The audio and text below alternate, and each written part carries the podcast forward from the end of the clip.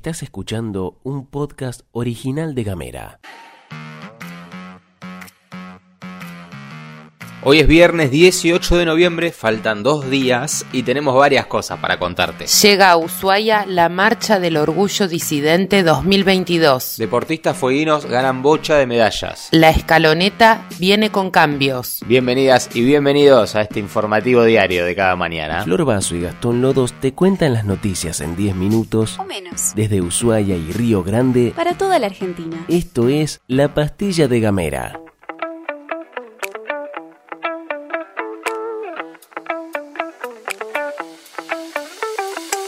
Hola, buen día, ¿cómo te va? Arrancamos contándote sobre una actividad que se va a desarrollar en el marco del Día Internacional de Lucha contra el Abuso Sexual en las Infancias y Adolescencias, que se conmemora cada 19 de noviembre y en esta oportunidad es organizada por la Asamblea Permanente por los Derechos Humanos, Junta Promotora Tierra del Fuego. Hoy habrá concentración a partir de las 17.30 en la Plaza de las Américas de Río Grande y en la plazoleta Campaña de la Paz de Ushuaia, bajo el lema Todas las infancias y adolescencias tienen derecho y sueños y en nuestras manos está que no los pierdan.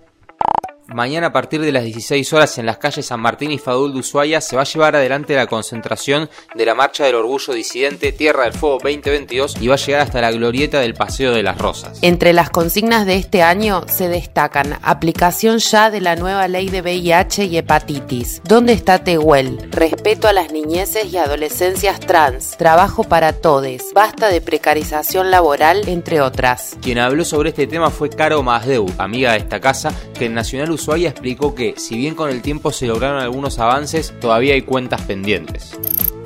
La verdad que hoy la inclusión es muchísimo, es, es mayoritaria. No puedo decir lo mismo de las muertes, del acoso, eh, no podemos decir lo mismo de que la ley integral trans si bien se logró, no se lleva adelante. Hay cosas que sí, ya están sobre el tapete, que hay terreno ganado, por supuesto, pero se sigue luchando para que se implemente, por ejemplo, una ESI no binaria eh, en todas las escuelas, ¿no? Claro. sí, bueno, pero la ESI tampoco se está llevando recontra adelante, por supuesto, pero si ya que estamos, todavía estamos en esa, bueno, vamos a reclamar entonces que sea no binaria. Ni hablar de las infancias trans y todo el, el peregrinaje que es a nivel educacional o capacitar a docentes, que ya sabemos, el docente lo primero que te va a decir, mira, yo tengo mil quilombos, o sea, no me vengas con eso que, que es como minoritario. Bueno, eh, no es tan minoritario y te lleva muy poco tiempo, lo vamos a bajar a recontra poco tiempo y solo tenés que leerte este librito y empezar a, a, a ser un poquito más observador, nada más, no tenés que salir a corregir pruebas. Claro tratamos de, de, de, también achicarle un poco las presiones, sí. pero de a poquito lo vamos, lo seguimos militando, ¿no? En Río Grande la marcha se va a replicar el sábado 26 de noviembre a partir de las 15 y toda la información la encontrás en las redes de Orgullo TDF. Y hablando de diversidad y en modo mundialista, te contamos que según los datos de Human Rights Watch, una de las organizaciones de derechos humanos más importantes del mundo, en 69 países aún se castiga por ley la homosexualidad. Qatar es uno de ellos. Por eso varias elecciones realizaron y muy probablemente seguirán realizando durante la Copa diferentes acciones de protesta contra lo que consideran una legislación homofóbica remanente del atraso y símbolo de la discriminación. Fueron varias las federaciones que tomaron acciones como por ejemplo cambiar el color de su escudo o del ploteo de sus aviones este, para poner la bandera de la diversidad. Varios capitanes, además todos del llamado mundo occidental, mencionaron la posibilidad de jugar sus partidos con brazaletes multicolor. Lo que restaría por ver es qué acciones tomaría la FIFA en relación a estas decisiones de las elecciones, porque por ejemplo se conoció en estos días, en estas horas en realidad, que rechazó una camiseta que quería usar Dinamarca a modo de protesta. Vamos con otro evento para el fin de que nos pasó Vanessa, oyente de la pastilla a quien le mandamos un abrazo. Hoy desde las 18 se va a estar llevando adelante el Café de las Ciencias. Esta actividad está organizada por el Ministerio de Ciencia y Tecnología de la Nación, el CADIC y la Embajada de Francia y van a estar desertando a la propia Vanessa, que es arqueóloga del CADIC, nos escucha una arqueóloga, y Paz Núñez Regueiro, doctora en Historia del Arte de la Universidad de París. La onda es hablar sobre todo el archivo que recolectó la misión científica francesa francesa multidisciplinar en Cabo de Hornos, sobre el medio ambiente fueguino y las familias Yaganes de la Bahía Orange. Todo con bocha de preguntas interesantes sobre cómo y de qué manera abordar todo el material y transmitirlo a la sociedad. Esto será en el restaurante Augusto, que está en San Martín, en pleno centro de Ushuaia.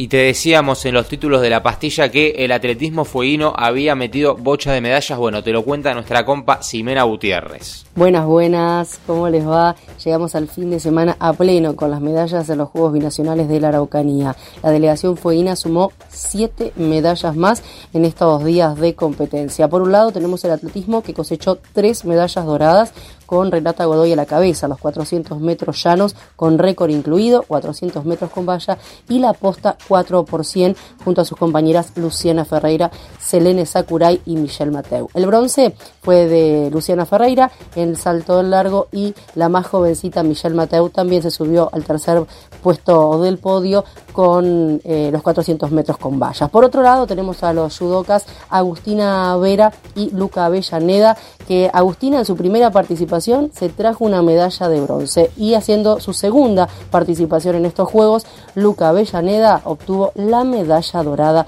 para la delegación de Tierra del Fuego. Finalmente, ante una multitud de personas, se llevó adelante el acto en el estadio Diego Armando Maradona de La Plata, que tuvo a CFK como única oradora. El discurso que dio fue más allá de lo que pensábamos en términos de que habló de temas más de Estado, de la necesidad de encontrar un modelo de país siempre bajo el paraguas del sistema democrático y entendiendo que la discusión no puede llevarse adelante a los palazos y a los tiros. En otro apartado, Cristina analizó la situación de la seguridad en el país, llamando a trabajar en un gran acuerdo en el que las fuerzas de seguridad se ordenen bajo la conducción civil y la conducción civil desarrolle herramientas de inclusión para reducir la criminalidad. Como lo había hecho en la UOM, la vicepresidenta pidió que el Ejecutivo tenga más diálogo con la ciudadanía para explicar cuáles son los impactos de la deuda de 45 mil millones de dólares con el fondo y que también comparta las ideas detrás de las políticas que toma. Eso para ella ayuda. Porque cuando la sociedad sabe, se empodera y no hay mejor ayuda para un gobierno por lo menos para un gobierno nacional y popular, que esa sociedad sepa hacia dónde vamos y por qué hacemos cada una de las cosas que hacemos. Entre otras cosas, señaló las falencias que hay en el Poder Judicial y cómo las decisiones afectan a la vida cotidiana, las decisiones de los jueces. Dio el ejemplo de la inflación y lo que aumentaron las compañías de telecomunicaciones a partir del decreto anulado por la justicia que comentábamos el otro día acá. Todo esto con la estrategia, en el sentido más estricto de la palabra, de reconstruir el pacto democrático que nació con la gestión de Raúl Alfonsín y se quebró cuando le pusieron un arma en la cabeza a la vicepresidenta del país en ejercicio. Y aprovecho este segmento para saludar y abrazar a todos los y las militantes que ayer la colgué, no lo hice, no lo hicimos, así que queremos abrazar por supuesto a los compañeros y compañeras justicialistas, pero también a los militantes y las militantes que forman parte de otros espacios y que lo hacen con mucho amor y mucha honestidad. Sabemos que también nos escuchan, así que felicitaciones y un gran abrazo a toda la militancia. A partir de alguna declaración de Scaloni se veía venir y finalmente se confirmaron los primeros reemplazos en la lista de la selección argentina.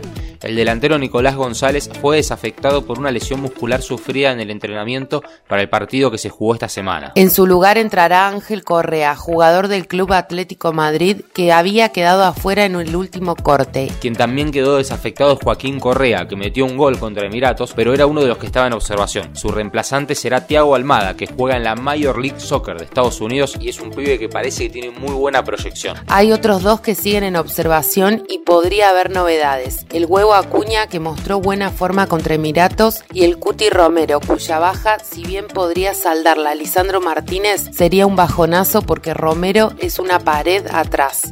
Y antes de irnos va el dato random de cada hermoso viernes gameriano. No sé si alguna vez notaste, querido oyente o querido oyente, la capacidad que tiene este informativo para saltar de un tema a otro con total naturalidad. Bueno, el dato random es este. Wilson, la pelota de la película Náufrago, ganó dos premios en 2001. Uno a Mejor Objeto Inanimado en los Critics' Choice Awards y otro a Mejor Química en Pantalla, junto con Tom Hanks en los Teens Choice Awards. Gamera es un medio multiplataforma pensado para vos. Mándanos un mensaje de WhatsApp Al 549-2901-502990 Recibí nuestros contenidos en tu celular. y hablemos distinto. Ahora sí, te deseamos que tengas un excelente viernes. Ha llegado el viernes, así que es momento de encararlo, de transitarlo para luego recibir al fin de semana. Nos volvemos a encontrar el lunes. Gracias. Que tengas un lindo, lindo fin de semana. Esto es todo, amigues.